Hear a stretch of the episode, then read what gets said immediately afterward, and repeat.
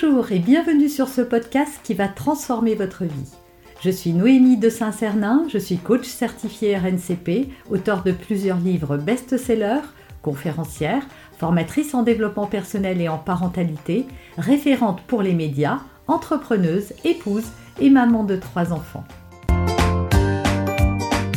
Ce podcast, je partage avec vous chaque semaine des outils, des conseils et des clés concrètes pour vous aider à vous libérer de vos blocages, à améliorer vos relations, à mieux gérer vos émotions, à remettre du sens dans votre vie, à retrouver énergie et positivité et bien d'autres choses encore afin d'obtenir la vie qui vous fait rêver. Alors encore un sujet sur les ados. Je sais que vous êtes très très nombreux à me demander à faire des sujets euh, justement sur cette partie de la vie de votre enfant. Donc aujourd'hui on va voir comment mettre des limites à votre adolescent. C'est vrai qu'à cette euh, période de sa vie, il a plutôt tendance à les rejeter, à les outrepasser, à les remettre en question. Or, sachez qu'une limite, qu'une règle en tout cas, est essentielle et fondamentale, qu'elles vont structurer votre enfant, lui donner des repères, des bases, des valeurs. Et d'ailleurs, si vous regardez, pour vivre dans le monde d'aujourd'hui, eh bien, nous sommes nous aussi, en tant qu'adultes, en tant qu'êtres humains, soumis à des règles. On n'a pas le droit de sortir tout nu dans la rue, on n'a pas le droit de ne pas mettre sa ceinture de sécurité, on doit payer ses impôts, on doit respecter les gens, on n'a pas le droit d'insulter quelqu'un dans la rue. Bref, la liste est longue. Et on respecte d'autant plus ces règles que l'on a été éduqué dans un cadre sécurisant et euh, cadré. Voilà, c'est important de cadrer. Et ce n'est pas parce que votre adolescent s'oppose à vos règles qu'il n'en a pas besoin. Ce n'est pas parce qu'il s'oppose à vos règles qu'il ne faut pas en mettre. Ce n'est pas parce qu'il conteste vos règles qu'il faut sans arrêt les revoir à la baisse, à la hausse ou euh, les remettre en question. C'est son job d'adolescent de venir questionner vos règles. Voilà, c'est sûr, c'est son job. Il a besoin de s'affirmer à cet âge. J'ai fait plein de vidéos pour expliquer ce qui joue à l'adolescence. Vous pouvez les retrouver sur cette chaîne. Donc c'est normal qu'il agisse comme ça. Mais maintenant, ce qu'il attend de manière totalement inconsciente, c'est que vous ne cédiez pas en fait sur les choses fondamentales. C'est justement que vous mainteniez en tant que parent ce cadre sécurisant pour lui. Parce que oui, mettre des règles à ses enfants, c'est leur garantir une forme de sécurité. Alors maintenant, comment fait-on pour poser des règles et comment les mettre correctement pour qu'elles soient acceptées en tout cas avec plus de facilité? Premièrement, vous devez motiver et justifier vos règles, ça c'est sûr. Vous usez d'autoritarisme, ça ne sert à rien. C'est interdit, tu ne fais pas ça, je t'interdis, je ne veux pas. Voilà, ça va braquer votre adolescent, il aura d'autant moins envie de suivre vos règles. Maintenant, si vous dites, ben voilà, on est une famille, et comme dans toutes les familles, chacun participe par exemple aux tâches de la maison. Donc j'attends de toi que tu fasses telle, telle et telle chose. Euh, moi, je fais telle, telle et telle chose. Papa fait telle, telle et telle chose. Voilà, distribuer les règles de la famille. Euh, impliquer votre adolescent en lui disant, mais il ne serait pas juste qu'il n'y ait qu'une seule personne qui s'occupe de bien-être de tout le monde. Donc maintenant que tu es grand, voilà ce qu'on attend de toi. Et on n'y déroge pas. À partir du moment où la règle est justifiée, donc quoi de moins justifié que euh, on participe euh, à la vie de famille, il peut y avoir aussi la, limite des écrans. Voilà, c'est vous qui décidez. Moi, je vous encourage, j'ai fait beaucoup de vidéos sur les écrans, à ne pas euh, autoriser votre adolescent à avoir les écrans dans sa chambre.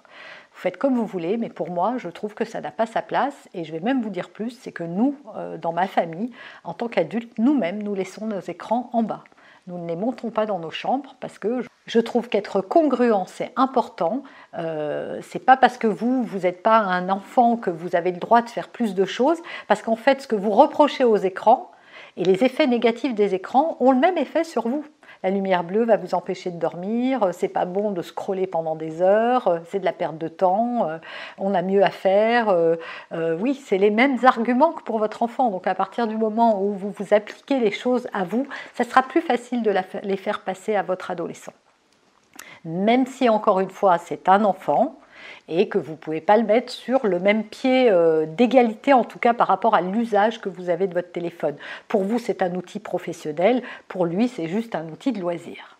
Et une fois qu'on a motivé et justifié sa règle, eh bien on ne la rejustifie pas. C'est sûr que votre adolescent va revenir à la charge. Il va vous dire oui mais pourquoi? Oui mais un tel, oui mais machin. eh bien vous restez droit dans vos bottes. C'est comme ça, je t'ai déjà dit pourquoi. Et vous ne répétez pas, ne rentrez pas dans ce jeu-là parce qu'il ne sert à rien.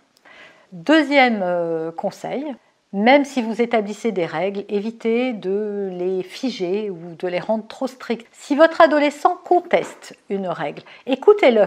Ça ne veut pas dire que vous allez y céder. Écoutez, vous avez le droit d'écouter. Parfois, les parents n'écoutent même pas leurs enfants et leurs arguments. Alors, ils peuvent être saugrenus, ces arguments, ou pas du tout légitimes. Mais écoutez-le, il aura au moins ce sentiment que vous avez entendu son point de vue et ensuite dites pourquoi vous n'êtes pas d'accord avec ça. S'il vous dit euh, bah oui, tous mes copains font ça, bon déjà on va se méfier du tous mes copains parce que comme par hasard ailleurs euh, c'est le paradis et la porte ouverte à tout et pas chez vous, mais s'il vous dit ça, c'est juste de dire mais je ne sais pas ce que font les autres avec leurs enfants et je ne veux pas m'en occuper, mais chez nous, c'est comme ça et tu sais pourquoi encore une fois sans remotiver votre règle. Troisième conseil, valorisez votre enfant et encouragez-le quand il respecte certaines règles. Parce que c'est vrai qu'on ne voit souvent que ce qu'ils font pas bien. Et on fait ça pour tout, pour nous, pour notre partenaire, pour tout le monde.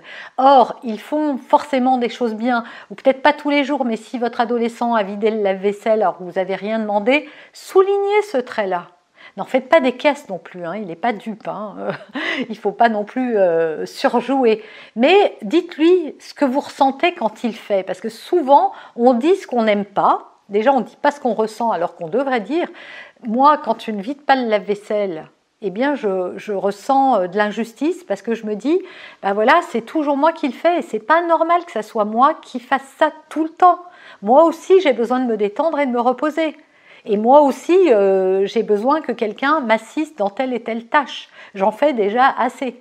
Voilà, observez aussi tout ce qu'il fait de bien. Et quand il fait bien, voilà, il allait vider la vaisselle, dites-lui, tu sais, ça me fait vraiment chaud au cœur de voir que tu te préoccupes du bien-être de tout le monde, que tu te rends compte euh, que euh, c'est important que tout le monde euh, mette, fasse sa part des choses parce que c'est quand même un grand soulagement. Tu vois, tu as vidé le lave-vaisselle, bah, j'ai pu lire un peu cet après-midi grâce à ça.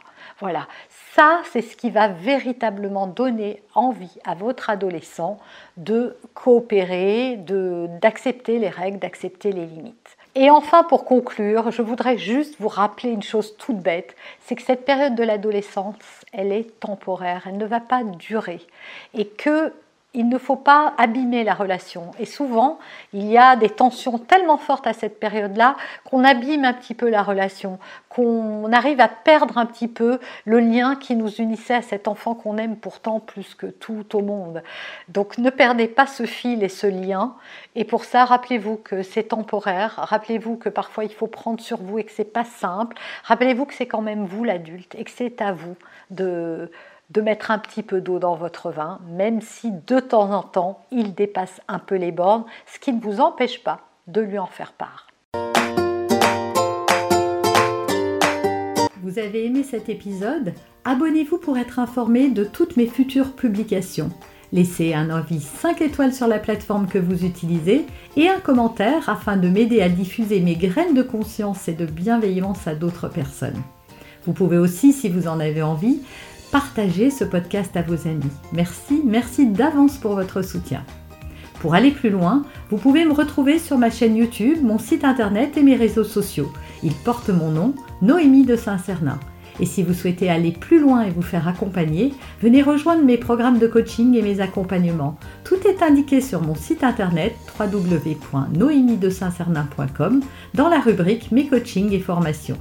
Vous pourrez également télécharger gratuitement les coffrets cadeaux que j'ai spécialement concoctés pour vous. A très bientôt